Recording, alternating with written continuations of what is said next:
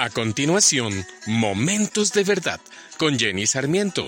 Hoy hablaremos del pasado en presente. Hola, muy buen día. Un grupo de hombres se encuentra en el sitio acordado para planear y organizar lo que será la actividad de la noche. El jefe les dijo, la idea es que cenemos antes de salir. Las últimas noches no han estado muy buenas. Por eso vayamos con fuerzas. Necesitamos que nos vaya bien. Hay cuentas por pagar.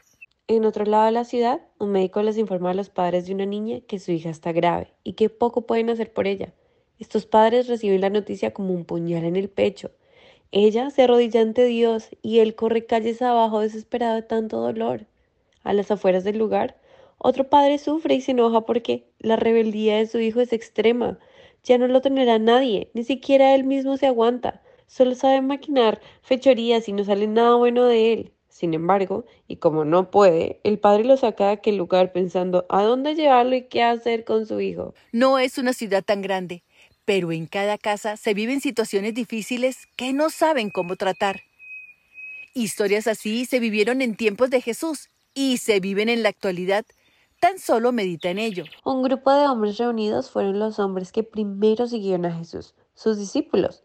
Ellos fueron pescadores de profesión y su pesca era mala por aquellos tiempos, al punto que aquella noche no pescaron nada. La niña que moría en el hospital era la hija de Jairo, uno de los principales de la sinagoga, y cuando corría por las calles encontró al maestro y le contó. Se postró ante él y le rogó por la vida de su hija. Y el hijo rebelde era un muchacho endemoniado que su padre traía ante el Señor porque estaba poseído por un espíritu maligno. ¿Y cómo se desató cada historia en presencia de Jesús? El maestro, después de una gran charla ante la multitud y desde la barca de Simón, le dijo que se retiraran a aguas más profundas y echaran allí las redes.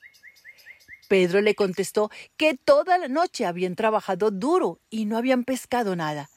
Sin embargo, Simón, por obediencia, lo hizo y recogieron una cantidad tan grande de peces que las redes se rompían. Con relación a Jairo, luego de que éste le contara sobre su hija, Jesús primero tuvo que hacer otra señal, que le apremió en ese momento sin contar que la niña acababa de morir. Pero Jesús, al escuchar la noticia, le dijo a Jairo, no temas, cree solamente.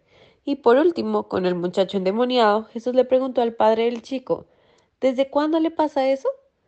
Desde que era niño, contestó. Muchas veces lo ha echado al fuego y al agua para matarlo. Si puedes hacer algo, ten compasión de nosotros y ayúdanos. Hoy, ese poderoso Dios habita en el hogar de cada uno de nosotros, en cada cuerpo a través de su espíritu, y espera que lo tengamos en cuenta. Él sabe la lucha con la que batallas. Tu economía. ¿No hay dinero que alcance? Jesús hizo de sus palabras una gran pesca en otro momento él tuvo que pagar impuestos y sacó de un pez el dinero para pagar. Así actúa Dios. ¿Libras una batalla de salud? Él resucitó a la niña. Él sanó leprosos. Él puede sanarte, puede levantarte y devolverte el ánimo y los deseos de vivir. ¿Peleas con el maligno?